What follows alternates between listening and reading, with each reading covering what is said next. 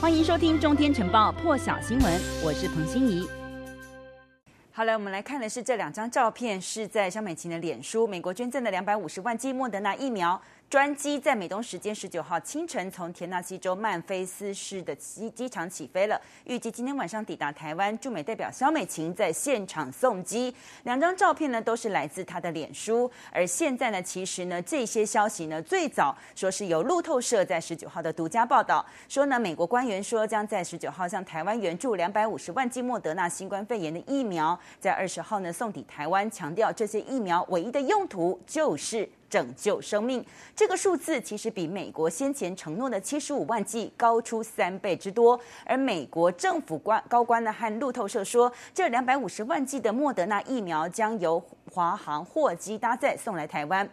嗯。能够这么快速的交付疫苗，其实说是要归功于台美双方专家的合作，而且说台湾在全球市场获得疫苗的努力呢面临困难，强调美国其实不是根据政治或者是经济因素来分配疫苗，而且不附带任何政治条件。美国在台协会 AIT 也证实，两百五十万剂莫德纳疫苗将会送抵来台湾，而且说这批疫苗展现了美国对台湾的承诺，称赞台湾是可以信赖的朋友，也是国际民主大家庭的一份子。路透社指出，美国先前承诺呢支持这个支援台湾七十五万剂的疫苗，但是呢，随着华府正是透过疫苗外交，还有北京争夺地缘政治影响力的关系，美国拜登政府也开始推进他向全球支援八千万剂。美制疫苗的承诺，给台湾的疫苗数量也因此有所增加。美国民主党籍的这个参议员达克沃斯和昆斯，以及共和党籍的参议员苏利文，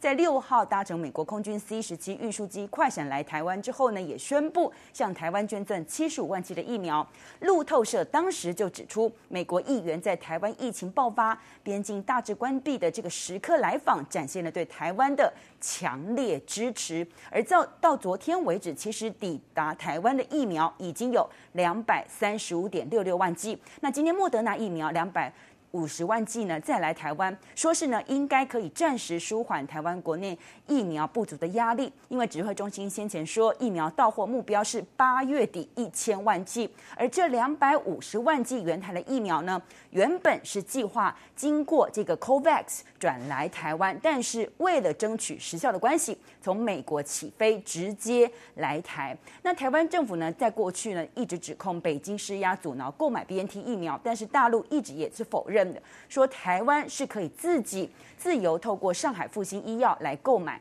那上海复星取得 BNT 疫苗大中华地区独家代理权。拜登政府的资深官员也跟路透社说，大陆为了政治目的阻止台湾购买疫苗，美国认为应该谴责。路透说，美国正透过所谓的疫苗外交和北京竞争地缘政治影响力。美国国务院的这个亚太副国务卿呢，副助卿费德伟的在十七号也说，大陆非常积极在透过捐赠疫苗来使得更多的台湾邦交国转向。路透也说，美国捐赠疫苗的时机呢，正是华府和台北合作，为了晶片这些战略物资来创造安全供应链的这个时机点。那台湾呢，也是重要的晶片制造地，晶片对于美国车厂一些产业。非常的重要。再来要看的这段画面，现在是在英国，而且是在伦敦体育场大规模的疫苗接种站的现场。英国十九号开放十八岁以上民众接种疫苗。伦敦这个周末呢，不管是在体育馆还是足球场，他们都开设了好几个大型疫苗接种站。伦敦南部呢，也有好几个区呢，也在进行大规模的筛检，特别是在中伦敦的这个兰贝斯的。即使当地居民是没有症状的，也是被鼓励说要进行这个 PCR 核糖核酸的检测。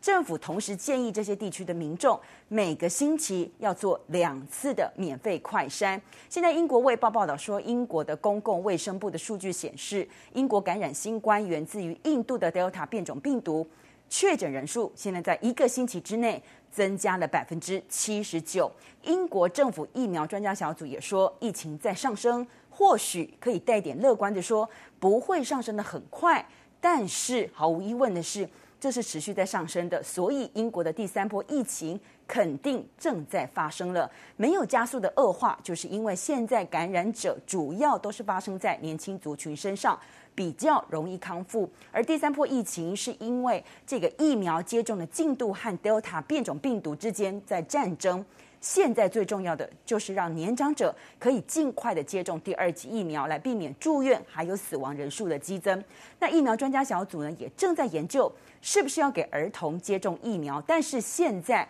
成人还是优先对象，因为发病的都是成年人。接下来几个星期呢，还要再密切关注传染的状况，才能研议七月十九号英国是不是能够重新开放。世卫说，最早出现在印度的 Delta 变种病毒呢，已经成为全球新冠的主要病毒株，传染力比最早在英国发现的 Alpha 变种病毒高出百分之六十。欧洲各国现在对于英国的 Delta 变种病毒的这个疫情呢，大量的增加呢，现在也是高度的警戒。因此，意大利和比利时都已经宣布了要对英国入境的旅客恢复隔离措施。其实啊，从去年新冠疫情爆发以来，柬埔寨一直都是控制住疫情的。可是，一直到今年二月底的时候，他们也发现 Delta 变种病毒入侵，疫情呢就在当地急速的恶化。现在新增新冠二十例的死亡，创下疫情以来单日死亡最高纪录。而在印尼，他们卫生部也说，新增确诊一万两千九百多例，已经是连续三天单日新增超过一万两千例确诊了。日本冲绳县呢，也新增了九十七例的确诊，累计确诊超过两万例。从累计一万例到两万例，冲绳说他们只花了大约两个半月的时间，可见疫情急速恶化的状况。那新加坡呢？从十八号开始第一次接种大陆科兴生物研发的疫苗，现在说有越来越多家私人诊所回报，大陆制的疫苗需求强劲，而赶着注射的许多人，据说都是大陆籍公民。那新加坡的人口呢？五百七十万，说已经有一半。至少注射一剂辉瑞或者是莫德纳疫苗，那这两款疫苗的临床实验都显示防护力超过百分之九十，相较于大陆科兴，它的防护力只有百分之五十一。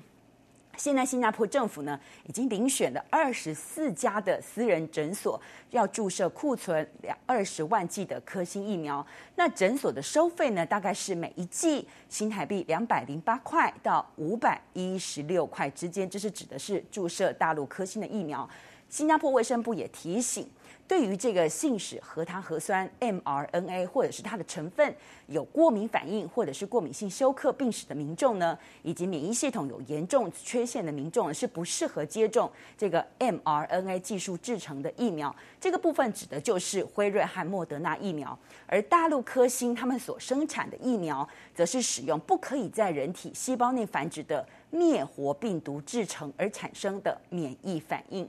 在莫斯科也是 Delta 变种病毒的疫情急速的恶化。俄罗斯通报新增一万七千九百零六例的确诊，包括莫斯科再创新高，这一次是新增九千一百二十例确诊。而莫斯科病例数呢，说是连两天创纪录了。两个星期之前，莫斯科平均每天新增病例数大约是三千例，现在是九千多例。造成疫情严重的病原体，官方证实就是 Delta 变种。那政府呢，同时也证实，在过去二十四个小时新增四百六十六人染疫死亡。接下来，美国总统拜登今天心情很沮丧，因为他和第一夫人吉尔同时声明宣布，他们饲养的德国牧羊犬冠军已经辞世，形容冠军是长达十三年的形影不离的真爱伙伴。而在伊朗，他们举行了总统大选，目前已经开出了九成的选票，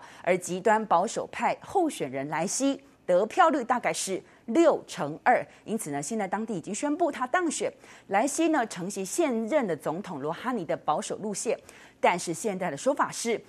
伊朗的当务之急是要让伊朗可以重返核协议，而免除美国制裁导致的经济危机。因为罗哈尼呢，就是现任总统，二零一五年的时候和美国这些西方国家签署了核协议，承诺大幅限缩核活动。但是美国前总统川普在二零一八年的时候宣布退出协议，而且声称伊朗从来没有放弃制造核武，而决定重启经济制裁。那伊朗之后也宣布不再。遵守协议。更多精彩国际大师，请上中天 YT 收看完整版，也别忘了订阅、按赞、加分享哦。